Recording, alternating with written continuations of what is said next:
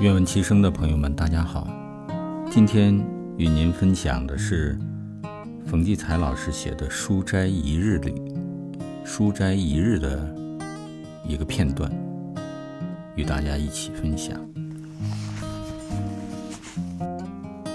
书桌对面的一架书，全是我的各种版本。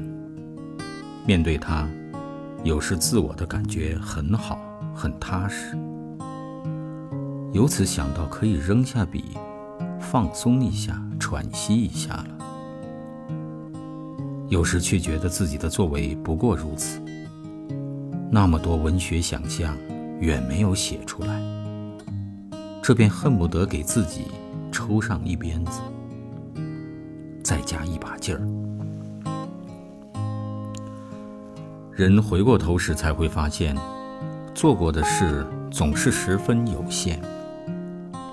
今天坐在书房里，这感觉更是强烈，甚至有一种浩大的空荡、陌生、未知、莫名，一片白晃晃，虚无而不定。我从未有此感受，房中一切如旧，这从何而来？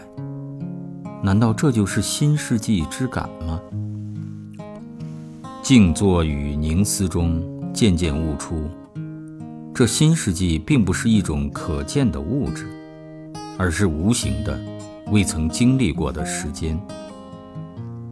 现在以百年划分的时间，已经无声地涌进我的书房，但它并没有把我的书房填满，相反，却将原先的一切辛劳，全都排挤出去。昨天的一切全部算数了。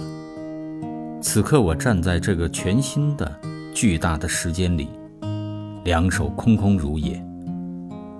我还没有为二十一世纪做一件事儿呢。好，今天的读书分享就到这里，谢谢大家。